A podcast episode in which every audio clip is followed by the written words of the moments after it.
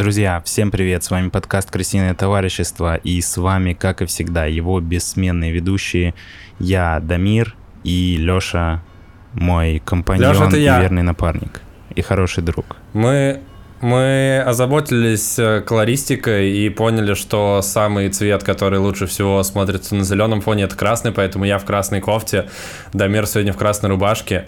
Но, тем не менее, все равно я скажу эту фразу с вами «Лысый парень» — это я, Леша, и парень футбол Крысиное товарищество — это Дамир, несмотря на то, что он не в футболке Крысиное товарищество, но я верю в то, что под его чудесной клетчатой рубашкой та самая футболка с логотипом нашего подкаста.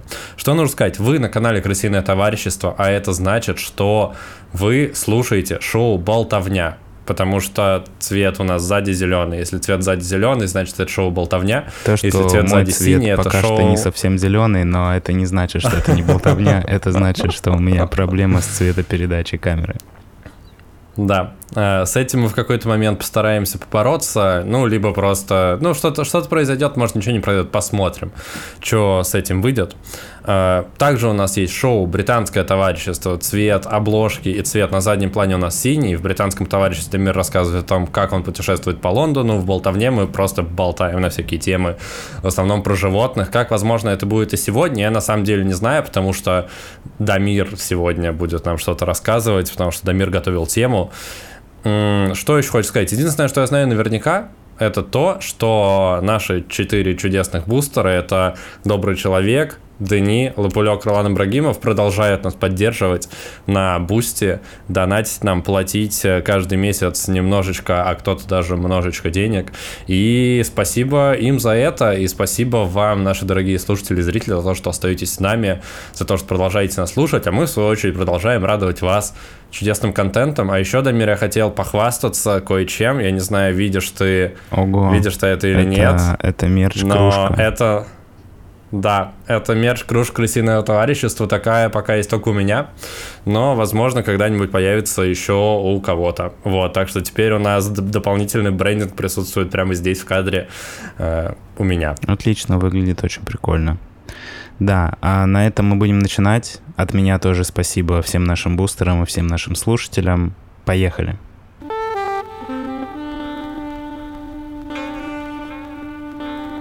Сегодняшнюю историю я хочу начать с небольшой предыстории.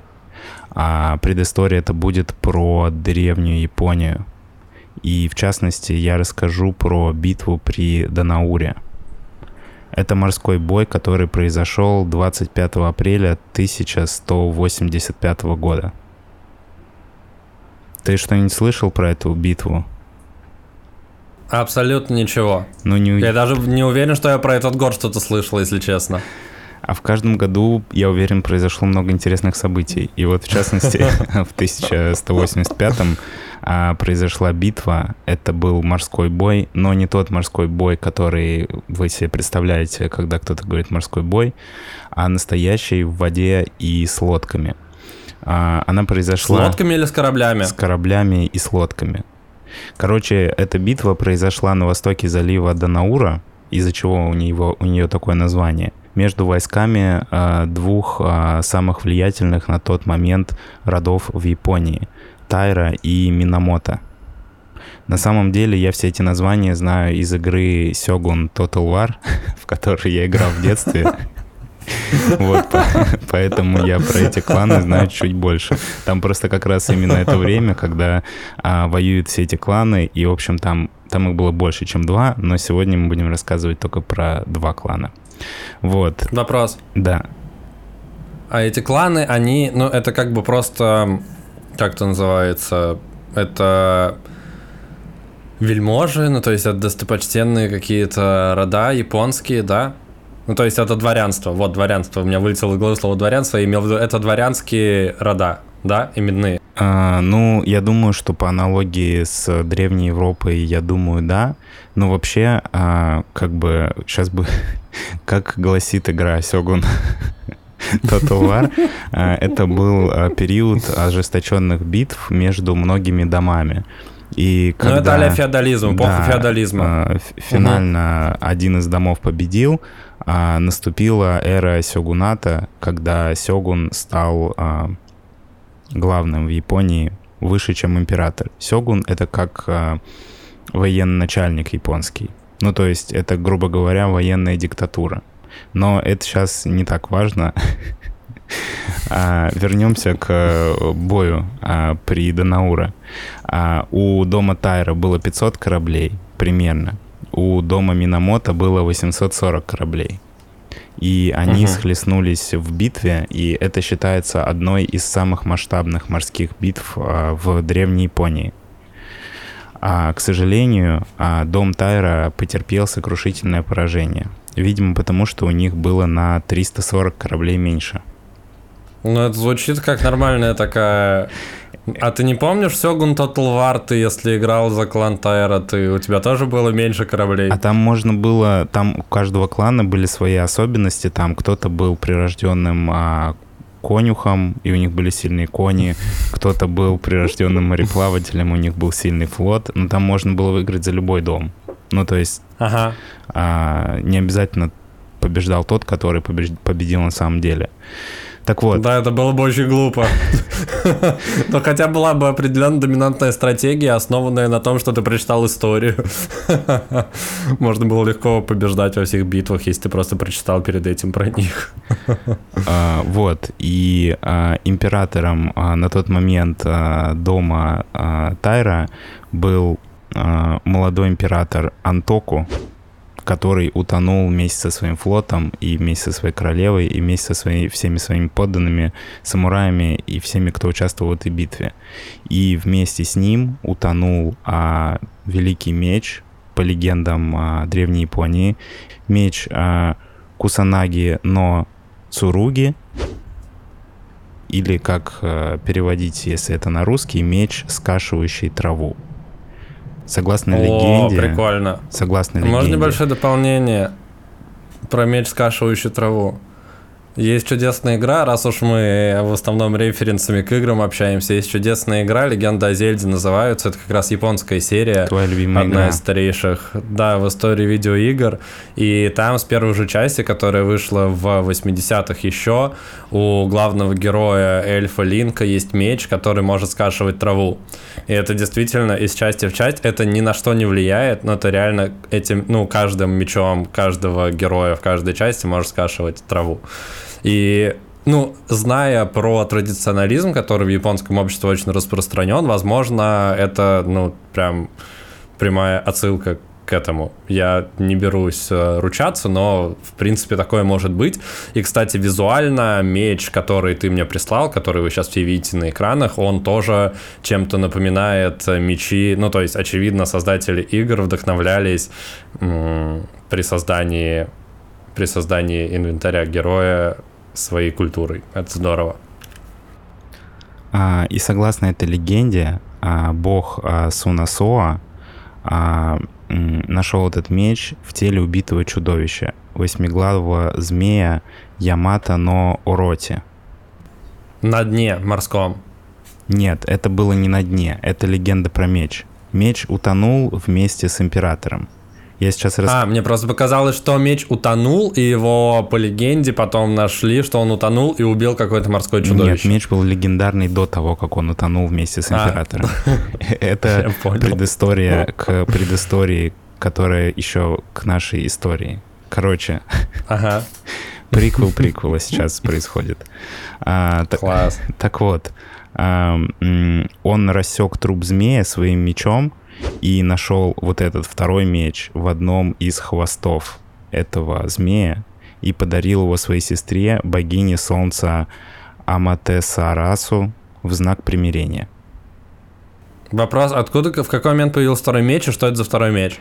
Короче, смотри, а, я рассказываю легенду про меч, который утонул.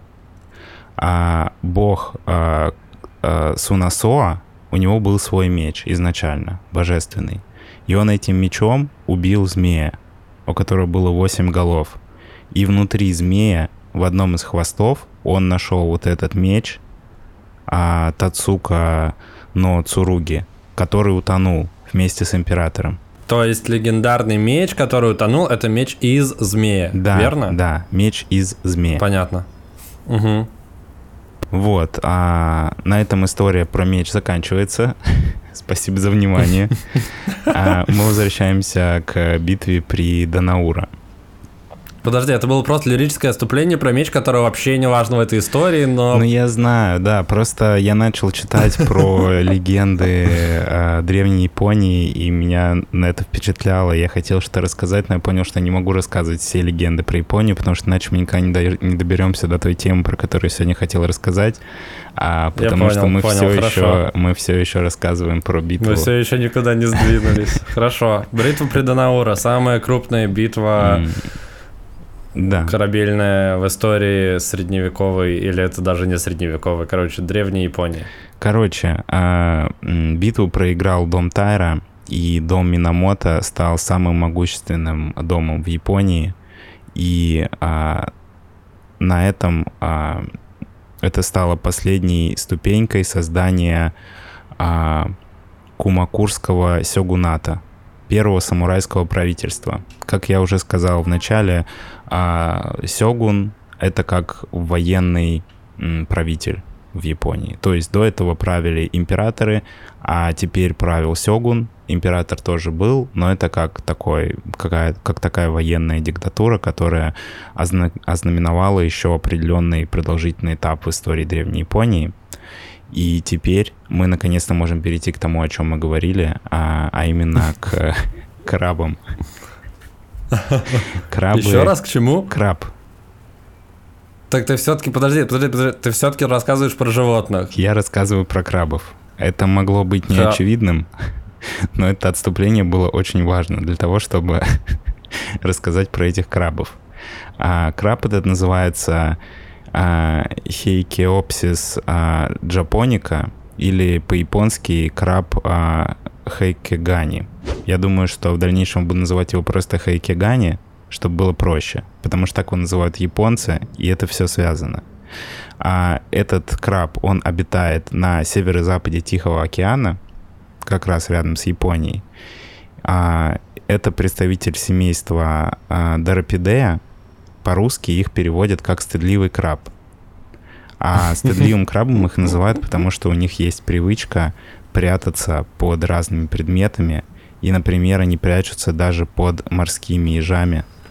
Я тебе сейчас прислал картинку, где краб держит в лапах ежа морского. Он прячется под ним сейчас. Слушай, ну это выглядит достаточно, достаточно безопасно для краба, потому что если вы понимаете, как устроена жидкость, то в жидкости ты, ты всегда находишься в движении. Ну, то есть ты не можешь нормально зафиксироваться, если ты какая-то рыба, которая хочет укусить краба. Ну, я не уверен, кусают ли рыбы крабов, но тем не менее. Ну, то есть вот такая защита морским ежом выглядит достаточно как, как, как достаточно надежная защита. Короче, э, это было еще одно лирическое отступление про краба. Вот, отличительная черта этого краба. А сейчас вот э, картинка, которая краба на черном фоне, если ты к ней присмотришься, то ты увидишь, что у него на панцире а, видно как будто бы злое лицо самурая. О, да, это же прям маска самурайская. Да, и это то, для чего я рассказывал историю про самураев. Потому что древние японцы, когда ловили таких крабов, они их не ели, а выкидывали их в воду, потому что они считали, что а, согласно вот этой легенде, легенде про самую масштабную битву, а, в этих крабах а, поселились духи самураев, погибших в битве. Да, и э, это достаточно популярно в японском фольклоре, и даже есть, э, как сказать, древние рисунки, э, в которых, вот как ты видишь, крабы. Это э, рисунок, посвященный как раз этой битве при Данаура, э, на которой крабы, типа духи самураев, э, помогают в битве э, с врагом. Прикольно. Прям духи и крабы. Да, и, а, соответственно, из всего этого а, биологи, а в частности э, Джулиан Хаксли в 1952 году а, он опубликовал статью в научно-популярном журнале, в которой он предположил, что такой отбор крабов стал как бы искусственным а, критерием отбора. То есть японцы многие года выбрасывали крабов с таким рисунком на спине, что послужило положительной чертой в эволюции крабов, и больше крабов стало с такими символами на спине, и они стали более яркие и явно выраженные, благодаря тому, что люди, рыбаки, которые ловили этих крабов, они не ели крабов, которые были с, ну, которые напоминали лица а, самураев. Угу. Блин, это звучит очень круто. Ну, то есть, что люди какие-то свои истории приплели к каким-то живым существам, и за счет этого эволюция сместилась в сторону начала смещаться в сторону того, что вот такие вот крабы, они более защищены, и на них меньше охотятся. Да. Да? Да. Такая же логика. Я вообще про эту историю узнал из книги Карла Сангана «Космос», где он тоже рассказывает про крабов и тоже говорит о том, что это искусственный элемент эволюции, который помог э, крабам именно с такой, э, с таким рисунком на спине, э, ну, распространиться и заместить собой тех крабов этого вида, у которых не было рисунков на спине. Слушай, а я правильно понимаю, что сейчас уже в целом на всех охотятся, и им нифига не помогла их эволюционная приблуда?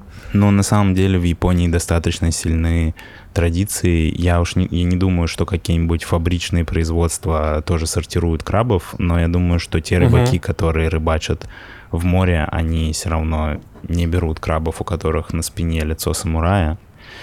Хотя а, я думаю, что в следующей части моего рассказа я немножко разобью этот миф, а, потому что в итоге выяснилось, что все это неправда.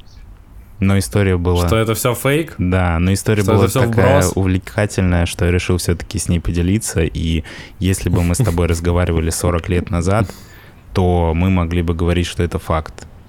Но сейчас мы уже можем сказать, что это не факт, а факт противоположный то, что отбору крабов, скорее всего, никак люди не повлияли на то, что у крабов на спине а, лицо самурая. К сожалению, это так, хотя мне... Как ты недолго интригу держал.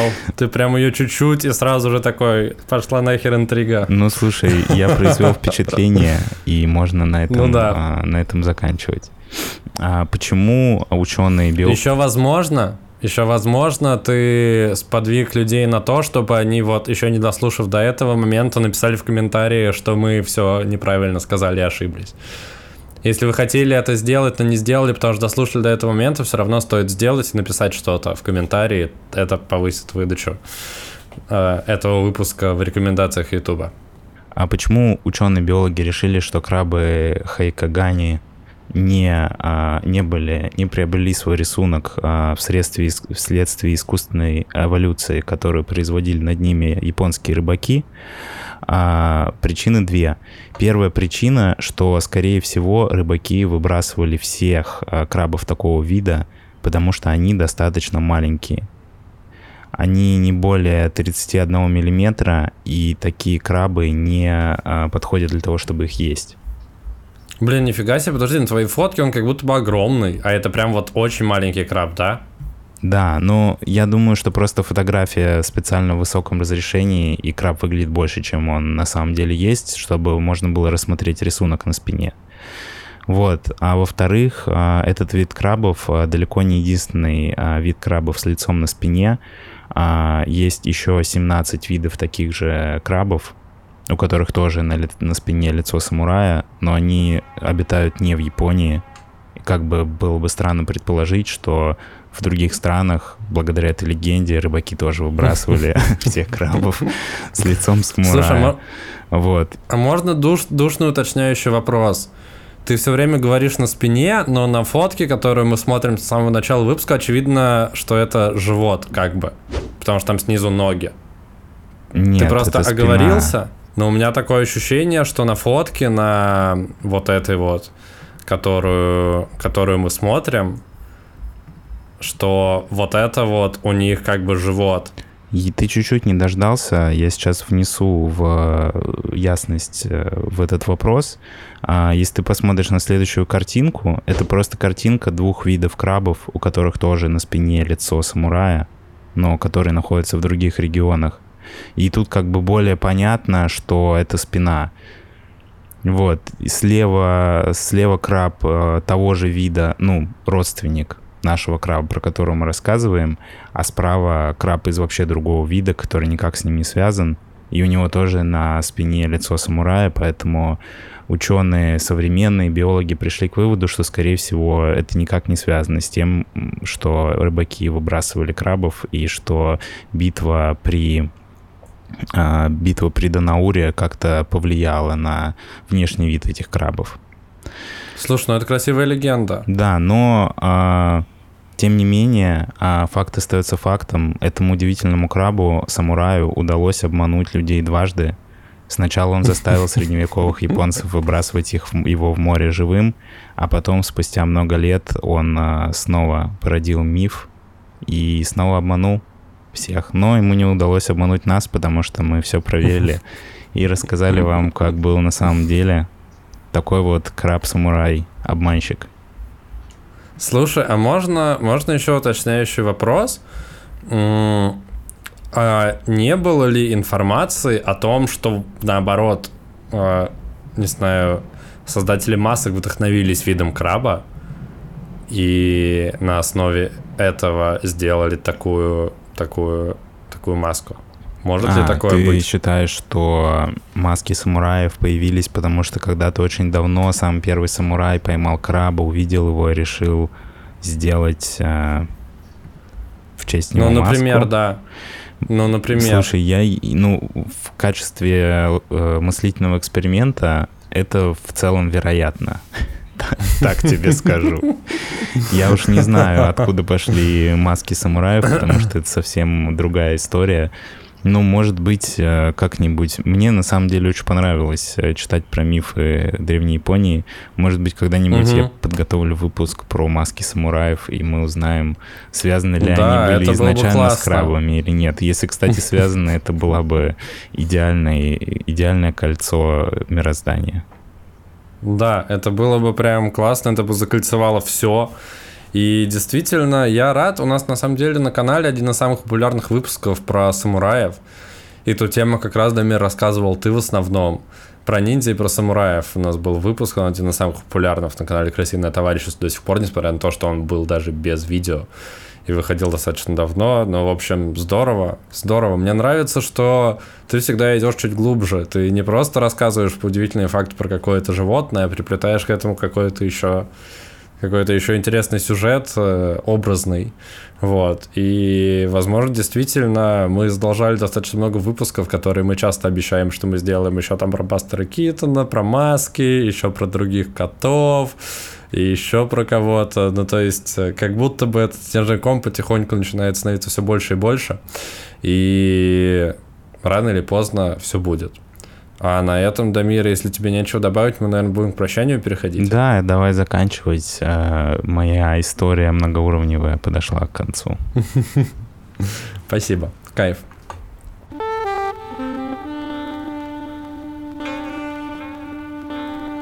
Дамир, спасибо тебе. Мы с тобой в этот раз, как самураи, прошли этот путь э, от начала до конца выпуска с высоко поднятой головой. Мы, в отличие от э, японских крабов, никого не обманывали. Ну, ты а в середине... Ну, это было, на самом деле, это был художественный и драматический, драматургический, да, наверное, это скорее был, прием. А, это был главный твист этого да. рассказа. чтобы в рамках подкаста тоже была некая, не, некая история, некая драматургия. Спасибо за крутой рассказ про маски и про Японию. Всегда интересно почитать, потому что действительно что-то невероятное. И ты, кстати, меня, меня немного обогнал, потому что когда ты мне скинул краба, ну, то есть ты на, зашел там с Японии, с вот этой вот легенды про меч, который, который срезает траву, который находится в хвосте дракона. И потом, когда ты скинул фотку краба, краба, я такой, о боже, это же моя тема про краба. Но ты рассказал про абсолютно другого краба, абсолютно другую историю. У меня тоже была тема, которую я хотел рассказать про одного краба, и, возможно, это когда-нибудь произойдет. Так что Оставайтесь с нами, мы делимся всякими интересными, крутыми фактами про мир, которые нас окружают, и не только про животных, как, как вам могло показаться.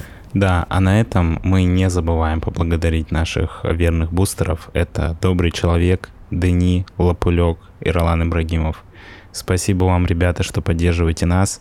Спасибо всем нашим слушателям за то, что и зрителям, за то, что посмотрели этот выпуск или послушали его и узнали что-то новое. Ставьте лайки, пишите комментарии и подписывайтесь на наш Boosty. Ссылка будет в описании для наших бустеров. Не подписывайтесь на, на нас на YouTube и везде вообще, не только на Boosty, везде само подписывайтесь. Само собой, само собой. А для бустеров мы готовим э, программу с э, спонсорскими выпусками, которая очень скоро начнет работать как часы.